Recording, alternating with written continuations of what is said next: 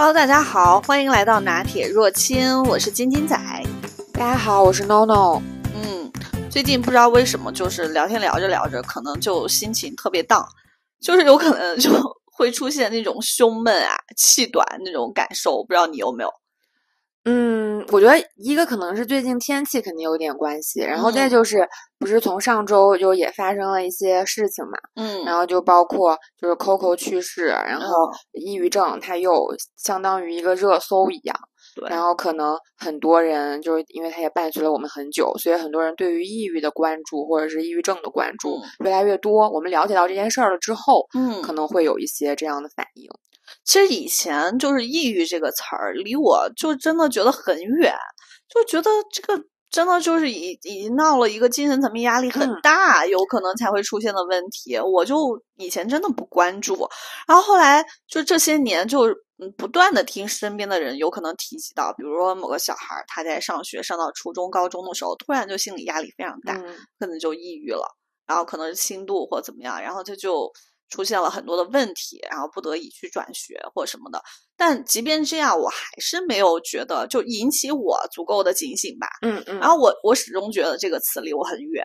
然后你知道让我真的就是有一点那种感觉的是什么时候吗？就是其实就是这个这个嗯沮丧的这种情绪，就是它时不时可能出现，你可能觉得就是一个单纯的沮丧而已，但其实有可能它一直闷在你的心里。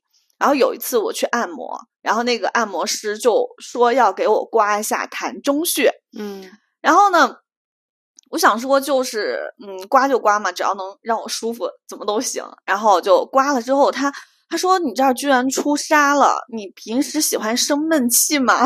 嗯然后我当时就，你懂吗？就那一刻，身体太诚实了，我以至于我没有办法说谎。嗯 你懂吗？就是我可能有时候会，嗯，自我欺骗，觉得，嗯，这个事儿没什么，我挺乐观的，我每天都很开心。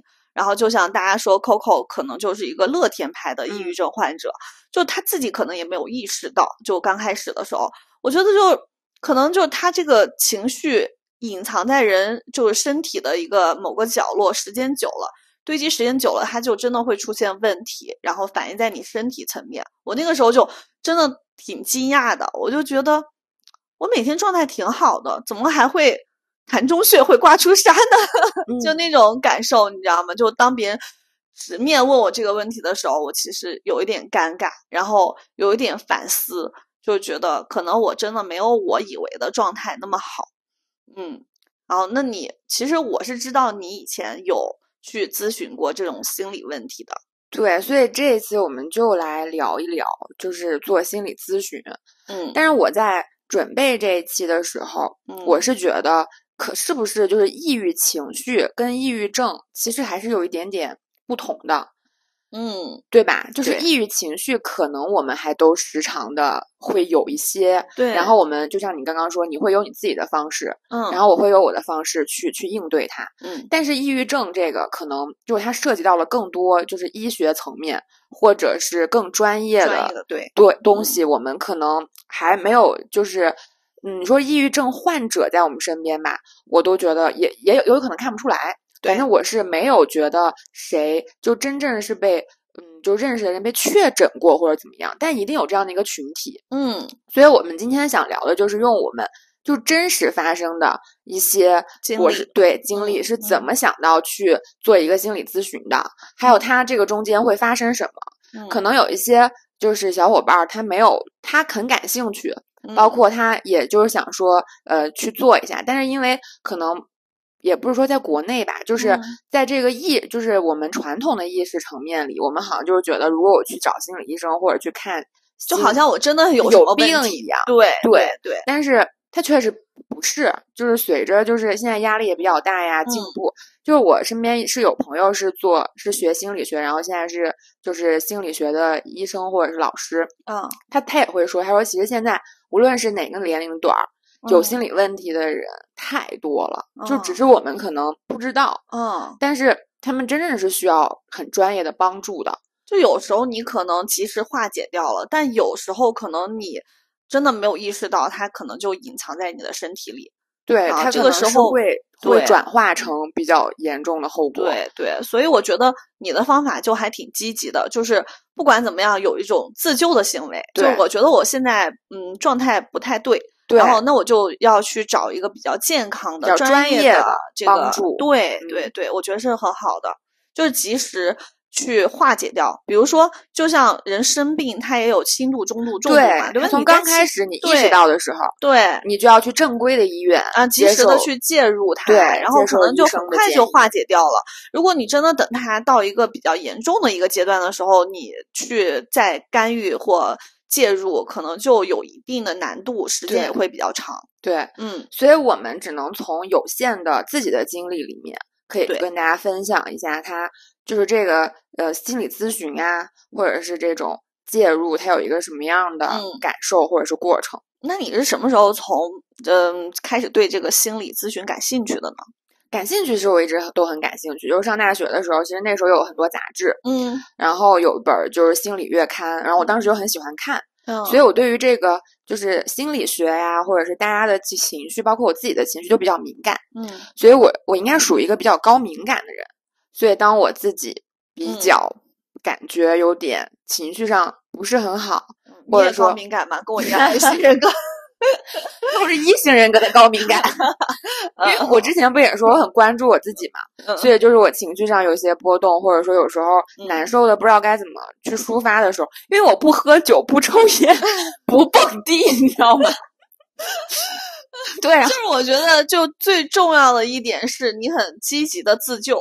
对，所以我要找一些，时候，对我要去嗯找到一个很专业的东西来帮助我。嗯所以那时候我就看心理学的杂志看的比较多。嗯我觉得其实这些杂志、这些书其实都挺好的。就是嗯，平常如果属于比较敏感，然后情绪会受到波动的话，你可以自己先看一看。就看了之后会发现，哦，原来这个世界上不是只有我一个人有这样的感受，对，啊、不是这样看待或者理解这个世界。嗯然后你瞬间，当你有一种就是认同感，然后或者找到一种组织群对对体的那种感觉，对你会会得到很大的支持，对，你就会觉得啊，我不是一个人。对嗯对对，有时候我觉得就是像抑郁症的患者，其实虽然我不太了解，我大概能想象，就是他走到那个比较极限的边缘的时候，他可能那一刻就觉得只有自己是这样。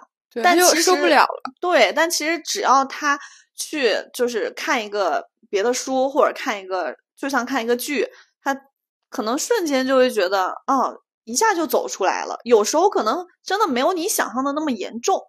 嗯，嗯，那你还是跟我们讲一讲，就是你这个就是做心理咨询的过程吧。其实我也很好奇，因为我其实有时候也会有点想，但是啊就是我不因为不了解，对你就不知道从何入手。然后我当时是从二零一七年，然后那个时候我也是碰到了感情上的问题，因为我人生的困扰可能就在这里。然后我是碰到一个男生，就是我可能还是很喜欢他，但是当时就出现了，就是嗯，我也比较作吧，然后就是冷暴力，然后我就找不着他冷暴力力我，对，嗯然后我就他就把我的电话呀什么全部都拉黑，嗯然后那一天夜里，那天突然的吗？肯定也是吵了架，啊或者是就是闹了很、很多，嗯。然后就拉黑了，我就找不到他，嗯。找不到，就是之之前如果不拉黑，你还可以一遍一遍的打，嗯，然后当他把你拉黑了之后，你电话就找不到，你所有的联系方式都找不到，然后又是夜里，你就觉得你是一个人了，啊。啊然后呢你也睡不着，然后当时就想不行，我我觉得我要崩溃了。嗯，就我嗯。觉得我情绪已经不行了，嗯，然后我需要有人救我。因为这种亲密关系是你只能找他聊，对你找别人代替不了，对，没办法。嗯。嗯，然后当时我就想着我要去找一个心理医生，嗯，然后我当时是怎么找的呢？因为当时有一个公众微信号，我关注了还蛮久，嗯，然后它上面有就是城市的选择，哎，就等一下，我觉得你这个思路很对，就是说你在当下觉得要崩溃的边缘的时候，你没有说就是嗯，就有可能就是人在极度压力下的话，有可能选择比如极端的形式自啊残呀、或对对者等等对，就你还挺好，思路挺正确的。对我得找人救我 对。我当时的思路就是这嗯样。嗯然后我就在那个 A P P 上，也不是当时还不是 A P P，是一个公众微信号上面就有城市的选择，我就找，我们就找我这个地方的，因为我们这个地方不像省会城市嘛，嗯，就是省会城市，包括大城市，他的那个心理医生就很多，对，但是我们这儿就当时还好有一个，嗯，然后我还看了他的简介呀，就之类的，嗯因为你要找一个稍微专业一点的，就你深夜嘛 去找一个 心理咨询师 对解救你。啊，然后嗯。但是你就会发现他都需要预约，啊然后当时呢，你就按照他比较空的这个时段预约了，然后当时是会有价格，会有预约的时段，我就选了一个最近的，嗯，就可能就是，但是他都没有说当天，就比如说第二天白天，然后可能哦最近的就是第第三天的时候，哦，然后我就先预约了，预约了之后他就会给我发私信联系我，跟我预嗯约时间，嗯嗯，然后当时他就给我发了私信。然后就是说，是不是要按预定的时间？我就问他，我说能不能早一点儿？我就嗯说我不行了，就是要崩溃。对啊，我觉得这种救赎难道不应该是及时的吗？就是但嗯，然后他就说，那你现在有没有想要自杀或者说伤害自己的情绪？他要看你的程度。对，嗯，我说那倒没有。啊就说还有救。对，，然后他就说，那我们就按照预约的时间，然后嗯来做咨询。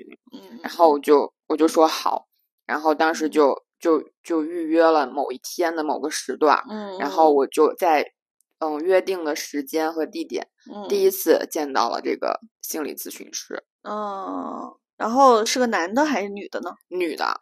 哦，然后他一开始对你的就是你给他的感受是什么呢？因为我觉得面对心理咨询师最尴尬的是，你要一上来对一个陌生的人倾诉自己很隐秘的或隐私的事儿，嗯，他当时其实第一次的时候，他是会给我发了一个协议，就嗯。类似于保密协议，嗯，然后也就是说，嗯，他们这个行业的规范大概是什么样。哦，然后呢，再有就是，如果你出现了就是有自杀或者自残的这种意识的时候，一定要第一时间联系他，哦，就是可能就是他们的行规吧。哦，然后对这个也当时也不是很了解，然后就签了。而且其实一上来给你一个安全感和保障，嗯，但是我其实是一个很，嗯、不不太一下就会相信别人的人，嗯。所以就是刚开始的时候，就是那个聊天，嗯。嗯，就是你也会试探，嗯，然。后所以说我跟第一个咨询师，我觉得当时是在我极度崩溃的情绪之下，包括那嗯。段时间我跟那个男生就是也很拉扯，也很长一段时间。嗯。然后，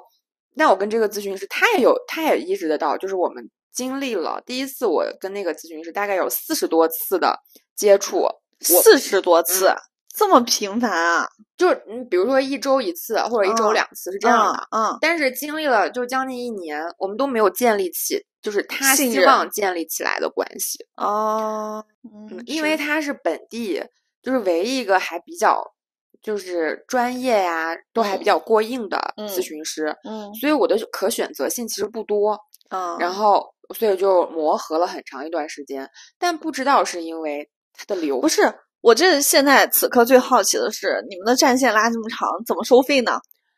当时就是他，当时我第一次去是四百块钱五十分钟，它的时间是哦固定的，就一定只有五十分钟，不嗯会嗯拉长。嗯然后后面他其实因为好像就是心理学这个专业其实也很贵，就是嗯他们本身学习啊或者进步也很贵。嗯然后到后期就是后面我不是一个星期找他一次，我情绪比较好一点了之后，嗯，大概我就是半个月或者一个月找他一次，那个时候有涨到过六百，然后去就年按次收费对吗？一次，然后去年最后去找他的时候，他已经是八百块钱一次了。哇，就其实你知道，就就是先 先抱歉一声啊，就是我以前对于这种心理咨询师，我觉得很多人啊，大部分人就是在不了解这个行业的时候，都会觉得心理咨询师的钱很好赚，因为他们都是按次或按小时、嗯对分钟收费的，对，而且很高，嗯就觉得。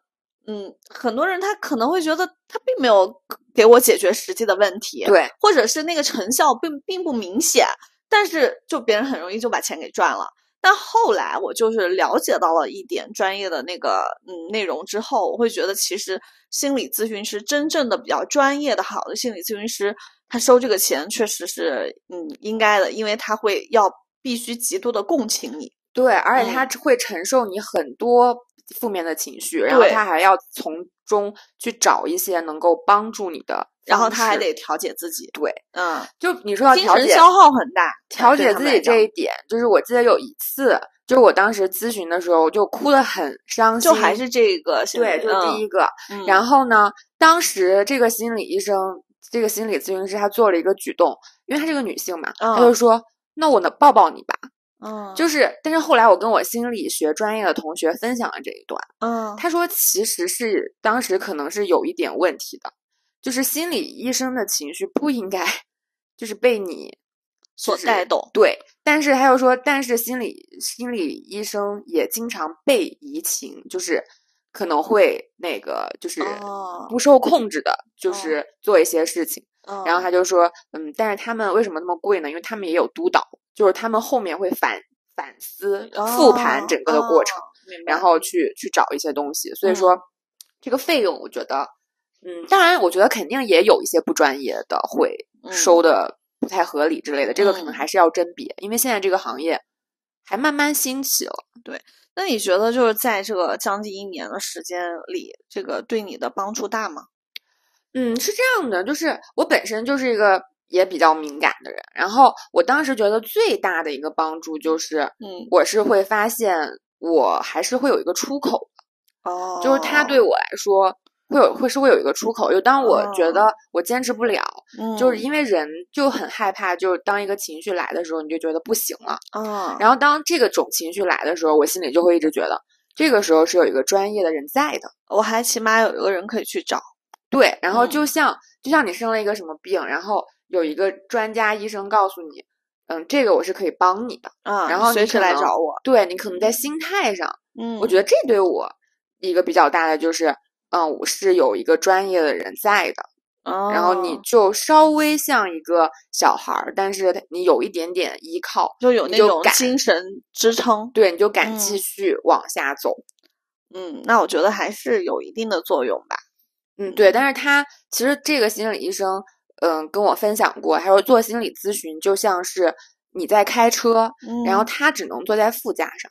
他说很多来访者都很希望说，我来找你一下，我就嗯。能马上解解决我现在所有的困扰。嗯，他说这个，嗯，就不太好达到，是因为开车的人就只是你，就是掌握方向盘的人只是你，嗯，所以他能做的就是在旁边看着你。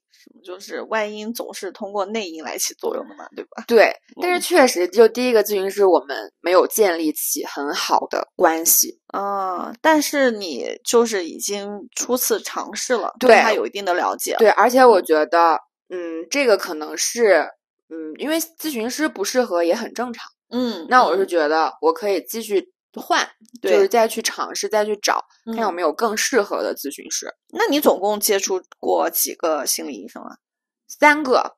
然后这是第一个，第一个就是时间也非常长，然后嗯大概有两年，但是中间不是每个周都去，后面就去的比较少。哎，那你们每次就是聊天的时候是去他的那个场所，对还是哦去他的那个场所他有一个固定的场所？对，一般嗯是会这样。然后第二个呢，当时我就也不是感情问题，当时就觉得人生就是是感觉没什么追求，然后觉得有点哦空虚。比较迷茫，对，然后当而且呢，就是又对这个嗯、呃心理医生比较感兴趣的时候，你就选了一个在网上，然后嗯。那个时候选的时候，A P P 就已经比较兴盛了，啊，就是你可以选择的 A P P 已经很多了，嗯，然后你就在 A P P 上找了一个，我当时就找了一个说 app 好吗？专业一点，我对，我就选了一个学历非常高的咨询师，就是北大的硕博心理嗯学，然后嗯，后面在就是一个高校，武汉大学的高校，然后哦。做专业心理咨询的一个老师，嗯，然后男生女生啊，女生，嗯，但是他明显就，然后后面我也跟我心理学的同学分享过，就。嗯完全可能就有点 hold 不住我，啊，纯对理论派，反正我跟他接触两次之后，我就没有再去了，哦，嗯。为什么？就是你在沟通的时候，对方 get 不到你的点吗？对，然后他就会就是记一些东西做笔啊记，啊，然后有还有可能会有测试的表啊，就还是个学生，但我觉得我不需要就很模式化、流程化那种吧。啊。对，嗯然后嗯，但是这个价格当时好像是五百块钱一个小时，然后我做了一次视频的。后来我去武汉就是出差，然后去线下找过一次他，也是在他的咨询室里。嗯，然后后面就没有继续了，因为我觉得太就是不够能够嗯抓住你的心，对对对，嗯然后 这就然后就过了，过了之后有很长一段时间没有看。最近这个心理医生嗯，就是我一个就是在郑州的一个老师，是嗯我朋友就是心理学的那个同学，嗯。他的导师估计同学介绍的。啊，然后当时我不是又经历了一个情感问题吗？嗯嗯嗯，然后走不出来，总是有情感问题，只有当情感问题对他会困扰我，然后我会需要，然后这个呃老师就感觉我们很也是女生吗？女生女老师很适嗯。配，就她的风格可能不太一样了，就是他们这三个人都是什么不同的风格？能不能简单的讲一下？第一个老师是那种风格，就是嗯，就是你比如说你说你很难过的时候，嗯他会一直来问你，就是让你回想一下，你上一次就是你最开始有这种痛苦的情绪，比如说，因为我不是被冷暴力，就是别啊，人就他想找不到我，追溯你是不是有童年阴影？那个就是他想去找到那个源头，嗯嗯，就是嗯他就会一直问你，他说你第一次有这种感觉的时候是在几岁，你记得吗？嗯然后我就其实我这种感觉很弱，我不记得，嗯而且他就会说你现在身体有什么样的感觉？嗯就我也没什么感觉。然后就是他每次引导我，我的防御心理又很强，就是他哦引导你的时候，你就自然就开始防御，嗯，嗯就很难被他带动。所以我朋友说，这种流派就是你咨询的那个过程就会很难受，哦，就是他就是需要去不断的去找你的那个症结，嗯，然后去嗯陪着你去回看。嗯，就是你是被强行拉进去参与的，而不是能让你建立起一个主动参与和倾诉的那种感受。对，就是嗯我觉得我就老是找不着感觉。他说这嗯是一个，嗯，就是嗯、呃什么样的流派？反正有一个名称。他说嗯这个流派就是这样的，就是你哦要你要很长一段时间，然后去找你最开始出现这个问题的时候，然后嗯，可能就是小时候嘛，就是跟原嗯生家庭有关。嗯，然后那个时候你没有得到很好的对待的时候，嗯对，然后他需要从那个时候开始，再帮你建立起一些，呃，就是该成年人应当有的这种，明白。对不对？嗯，然后呢，我就不行。但是第三个这个老师，他的这个第流派，二个呢，第二个我们没建立起啥，就是两次，就他而且当时就是很对，学而且当时，我没有什么困扰，因为没有什么情感啊波动。呃，就就影响深刻的仍然还是情感问题。对，人生迷茫什么的就其次。对，然后第三个那个学派好像是叫本我，然后我我那个朋友就是嗯同学帮我分析的，就是这种学派，就是他就会非常相信你，因为那个老师一直跟我哦说的就是，嗯你这个不没有什么问题，就是你这样的困扰嗯是大家都会有的，就是面临这哦样的问题的时候，我们都会有这样的困扰啊。然后他就会一直跟我说，其实你已经很强大了。嗯，然后我觉得我可能比较就是比较鼓励你。适应这一方面，就是嗯我一直觉得我没有能量嘛，就是当我很很沮丧或者说我很崩溃的时候，然后他就会说，嗯，我觉得你是没有问题的。然后他嗯给我的感受，一个最大的感受就是他相信我，哦，而且他支持我，哦，就是这是我就首先他站在你这边对，，就是无论说什么，他就会觉得他站在我这边。嗯嗯，然后，但是其实我以以前一直觉得自己没有力量的那一部分，我觉嗯得就是自己没有得到很多的支持嗯的时，候。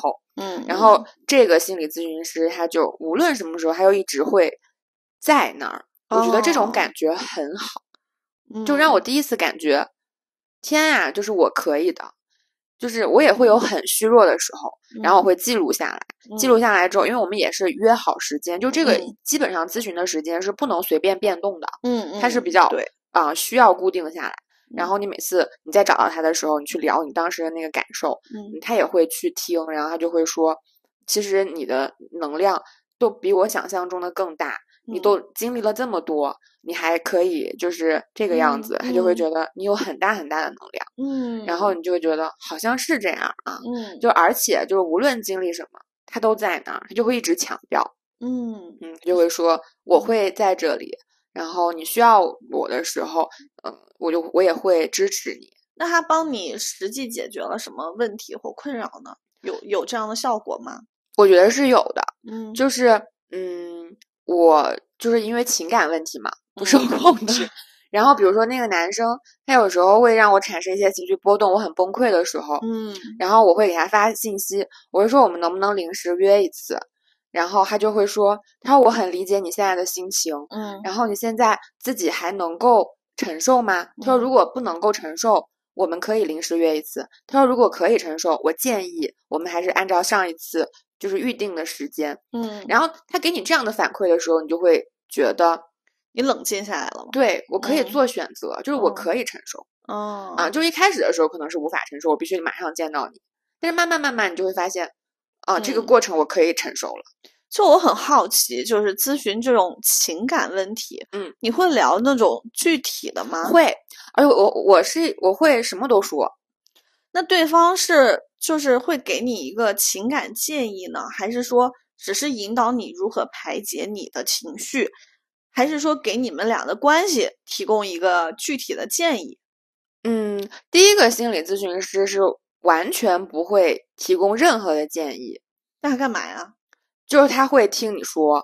然后我当时非常想让他给我提供建议，就是一个倾听者。然后他会一直问你，就是再引导你那种。嗯然后当时我也很想让他给我建议，然后他就会跟我说，他说你想从我这儿就是得到一颗糖，其实也很容易，嗯，我可以马上给你。嗯但是这种东西它的效果其实是很有限的。嗯后来我后来我也理解了，嗯然后最后那个就是第三个咨询师，他有时候会把就是你能够做的选择嗯，都给你分析给你，列出来。嗯，嗯然后呢，他就会一直，因为其实当下你已经做选择了，嗯，然后他就会说你的选择是没有问题的，哦，就是这样的一种力量。就他始终是肯定你，因为好像是不是容人容易陷入到这种比较抑郁的情节的时候，他可能就会焦虑，然后容易否定自己的选择。对，，他会觉得嗯自己的能量很弱。嗯我觉得，我觉得抑郁情绪就是这样的，你就会觉得我没有能量了，就是如果嗯是像火一样，我都快熄灭了。嗯，所以说，他那个时候会，人在那个时候会很很绝望。绝望，很嗯会很虚弱。嗯嗯嗯然后呢，那个就是心理咨询，它的作用就是，它也不会告诉你，你让我想到一个场景，你知道吗？嗯就好像就是你当时是一个就是小小烛火，然后呢，心理咨询师就好像在旁边，然后用手把它护起来，就暂时把那些风啊、什么雨啊先给你挡掉，然后让你这个小火苗能够慢慢慢慢的燃起来，就是那种感受，嗯，你有吗？对，是的，嗯就是你还是会感觉不那么孤单，就是嗯有一个人有在保护你。对，嗯嗯嗯，就这种感觉很好。嗯，所以说，就可能每个人适配的咨询师的风格可能也不一样。对，我是觉得我可能就比较适配最后一个咨询师他的这种风格，嗯然后他又让我感觉慢慢慢慢我自己的能量发生了改变。嗯但是嗯你要问我改变的话，我觉得其实是有的。就是我第一嗯。次找那个咨询师的时候，我完全受不了别人对我冷暴力。然后哦在这个过程当中，这么多年，我嗯。觉得当别人不理我，或者说我找不到别人的时候，嗯。尤其是在亲密关系里，因为他不理嗯。你了，你就感觉整个世界都关闭了，嗯。我也会很难受。但。一直到现在，我是可以做到的了。我最后一次做咨询就是和那个心理医生聊，然后当时嗯。我是去了郑州找他。嗯啊，然后，然后我们聊了很久，然后他说：“你现在呢，就是当别人不接你电话，我就说，我一般打一个，如果他不接，我就不会嗯。再打了，哦，然后我就会。觉得，嗯，可以接受了，哦，就是。这可能是一个比较大的变化，哦，就就内核也慢慢变稳了嘛。对，但是这是这一切是怎么发生的？其实我并不能找到一个点，它突然发生，哦，但是。它就好像慢慢就发生了。”嗯。所以说，就是当但是当你感受到它有转变了之后，你整个人的能量是又嗯不一样的。哦，其实你当你能够承受这些之后，你就发现过去的那个自己你也回不去了，就是你也不会再回到，呃，嗯就是很崩溃的那种阶段。明白。我觉得人的心理是一个很奇妙的一个世界，就是它可以一下就是犹如嗯坠入冰窖，对，然后一下又好像万物复苏，就好像一切都有希望。对，但是嗯这中间其实意识到了一个问题，就是它确实需要时间。嗯，但是润物细无声的改变。对，但是嗯在我们最痛苦的时候，其实你是很希望马上好的，对，但这些东西确实还是需要时间，这个是后面感受到的。那第三个，这个心理咨询师的费用高吗？还好，他当时我们一直是视频，然后嗯他是我朋友介绍的，所以就是四百块钱一个小时，一直都是这样。哦然后我觉得也比较，啊、我觉得像比较房租一样那么波动。对，我觉得也比较合适。嗯，然后呢，其实现在咨询师慢慢越来越多了，然后这个嗯行业也越来越规范，嗯所以我觉得还是可以选择一个自己更能接受，然后呃，嗯，不管是次就是频率啊，或者是价格，都更能接受的。我觉得我们刚刚聊的就只是一个嗯粗浅的、浅显的去进入到这个了解到这个行业嗯啊、初体验吧，就是对这个心理咨询的体验还比较浅，因为本身可能遇到的问题和情绪问题都相对来讲还比较好解决，就是可能只是简单的沮丧，或者是短时间内的就是崩溃，然后嗯，你那个时候都还是有自救的意识，然后你的思路这些都是正确的，然后。但是真正的那种抑郁、抑郁、抑郁症的患者，可能我们很难理解，就他们的那个世界。对，于我们无法共情，对，就像别人说，你跟抑郁症患者说快乐起来，不嗯要这样，对我觉得这会给人很大的压力。我觉得就不不要说给抑郁症患者了，就给一个正常心情沮丧的人来讲，我觉得就很推别人，就有一种很压力袭来的感觉。对，因为这个我我也我也会有感受，因为我是个挺要强的人，就是嗯。在我很就是很难受、很崩溃的时候，嗯。我比谁都想好起来，嗯。所以说你才会去寻求各种各样的帮助。嗯，然后当那个缓慢的过程就让你觉得太慢了的时候，其实嗯。你内心也会很煎熬，嗯。你就会感觉这得多久才能好啊？对，甚至甚至某一刻，你可能觉得，我可能接下来一辈子就只会这样了吧？就当你就是思路，当时思想整个都很比较阴郁的时候，有可能你那个就是整个很黑暗，就嗯，觉得嗯很绝望。就你其实也经历了这样的时刻，对嗯对，但是我之之其实我的就是心理咨询师也跟我聊过一件事情，就是、嗯其实我们很害怕自己处在就是极度痛苦的那个阶段，嗯，是因为我们认为自己可能过不去，就是没有那个对力量过去了，对。对，嗯所以当他来的时候，我们就把他推走；当他来的时候，我们就把他推走，用各种各样的方法。嗯，然后在这个时候，就是如果有人能够给你一些陪伴，然后嗯。让你慢慢的去触碰这个痛苦，嗯然后去接受真实的痛苦，你度过它了之后，哪怕只有一次，嗯。你就能够意识到我是可以度过的。对，嗯，我有这样的自愈能力，对。对吧？对，嗯就是痛苦没有想象的那么吓人，就是哦啊，他来了我就不行，我就完了。就是当你有一次的话，好像后面就慢慢慢慢会好起来。那你除了去找这种心理咨询师排解自己的这种负面情绪，还有其他的方法吗？那我不就是社交了吗？就是，哦所以、，对，一型人格汲取别人的能量是吧？对，就是就是有我看过一句话，也是在一本书上，就是心理学书上看的，但是它不一定对。就是他说，嗯抑郁的反义词是表达，哦，不一定他切断了跟外界的联络吗？这个意思？嗯，但是当我但我看到这句话了之后，我就会发现，嗯我我我就还好，就是因为我太爱表达了。嗯就无论我是去找咨询师，还是说我找朋友，甚至我找陌生人，你知道吗？嗯，就我会花钱，就是找嗯陌生人，就是你听我说半个小时、一个小时，我给你嗯多少钱？嗯，现在不是也有这种吗？哦，然后我都得表达，所以我会哦无论怎么样，我会说出来。可是我不会啊，我是一个比较谨慎的人。我就如果不是达到那种地步，这可能也是为什么我没有去找这种心理嗯咨询师，因为我是很难跟别人就是表达这种比较私密的事情的。那这个我是相信专业，我会觉得他这个行业就很专业，而且我找陌生人，嗯我觉得我会安全一点，就是我也会害怕，对，因为是不认识，身边的人没有对连接那对对对，我会觉得嗯他安全一点，然后我会输出。啊，那倒也是。嗯，所以我不知道，就是专业的来说，抑郁的反面是什么？但是我其实觉得，表达其实应该是一个很好的途径吧。哦，那比如像我沮丧的时候，我可能就是没有到这么专业的层次，就是用自己的一些方法去排解掉这些压力和痛苦。就是我可能会去看特别搞笑的综艺，嗯，就是能够很快的。就是让我缓解掉，但是有可能它是一个非常短暂的效果，就可能我看完了，接下来就会叹口气，怎么又回到了这个现实的世界？但是我觉得它的那个效果在于，如果我一直坚持做这件事情，我也就真的慢慢好转了。就我可能头一天就是在我非常沮丧的时候。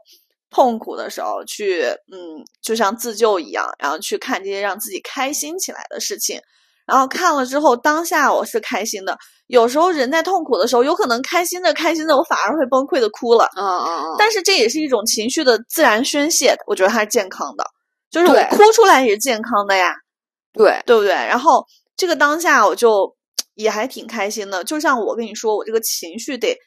马上表达出来，如果不开心，我要马上的发泄出来。其实就跟我们刚刚说的，就是你的表达和发泄是这种形式，嗯，然后我的表达和发泄就是我得说，嗯，所以是不是它都一样？就是你得表达出来。对对对，你就你的身体也好，就是其实这种情绪说白了，它还是会影响我们的身体生理的生理性的问题啊。然后如果这个时候你也要给你自己的身体一个出口。比如你哭也好，喊也好，就是我觉得会很大程度的让你身体舒服了，然后你心里才会慢慢慢慢的能够痊愈。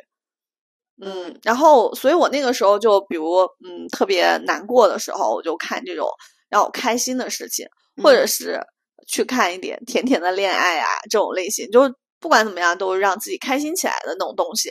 然后看了之后，可能就是一天两天。我仍然就是看的时候是开心的，但一旦脱离了这个东西，我仍然还是比较沮丧的。但是如果坚持做这个事情，我觉得对我还是有很大的效果，我就真的开心了。然后我就不太记得这个事情了。而且我我觉得我自己，嗯，有一种很神奇的一点，就是我会自选择性遗忘掉一些让我不开心的经历。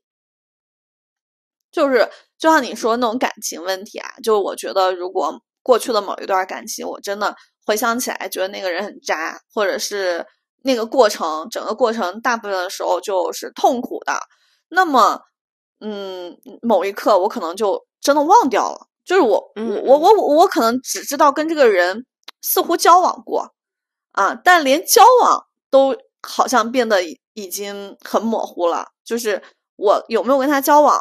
甚至有可能都已经有点模糊，更不要讲一些细节的场景或者是发生的故事往事，我可能都不记得了。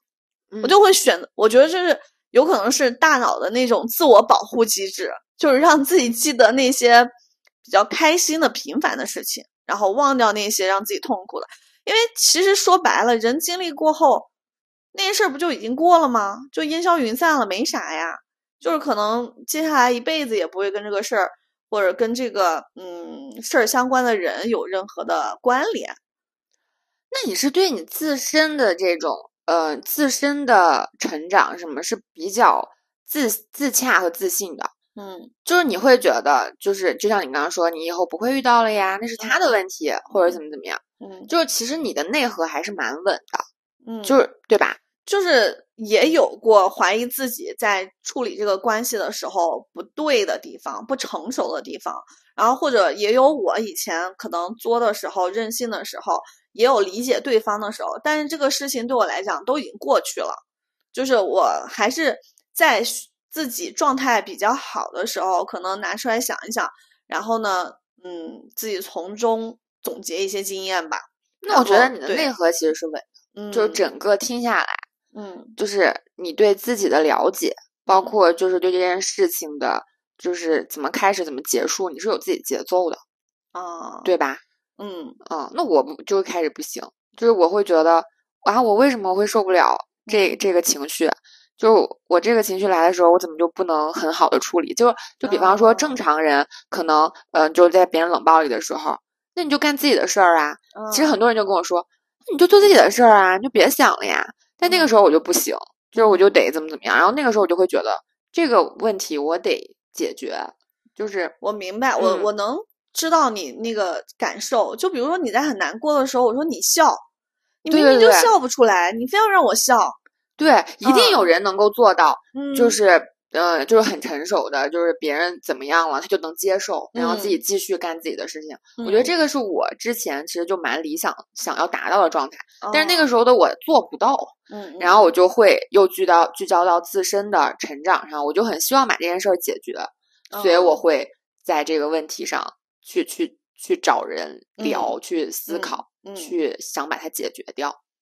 然后我有的朋友他他也不是真的很了解抑郁这个事情，但他可能就会觉得是不是抑郁症的人到了后面，他可能真的就很难去帮助他。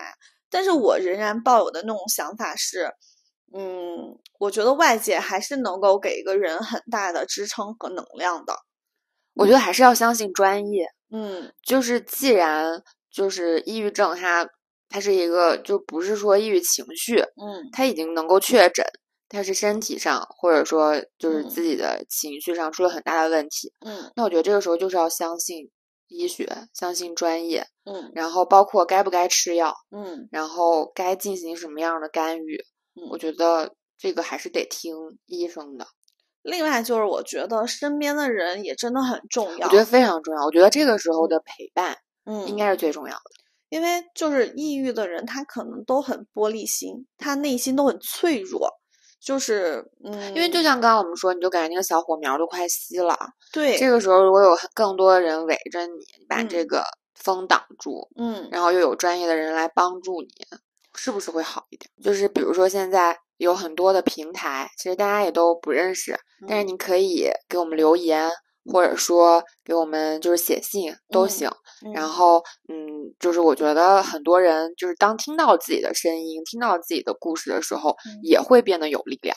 就是总之，嗯，我们一定要去尝试，对，对，就是尝试不同的办法，就像你尝试不同的心理咨询师一样。嗯，对，嗯所以就是，嗯，其实你只要动起来，然后自己就是有力量的，就这嗯是后面就是就是我觉得是比较真实的感受，就是你在做，你就嗯是有力量的。当你有力量的时候，就还不至于很很差。嗯，对。然后就像我们那一期聊那个消失的他，嗯，就是你爱与不爱都没有命重要啊，对，对吧？真的就是命最重要。对你只要留着一口气儿在，那么你就还有很多无限的可能。嗯嗯，那就是那我们这一期就到这里吧。好的，嗯下期拜拜再见，拜拜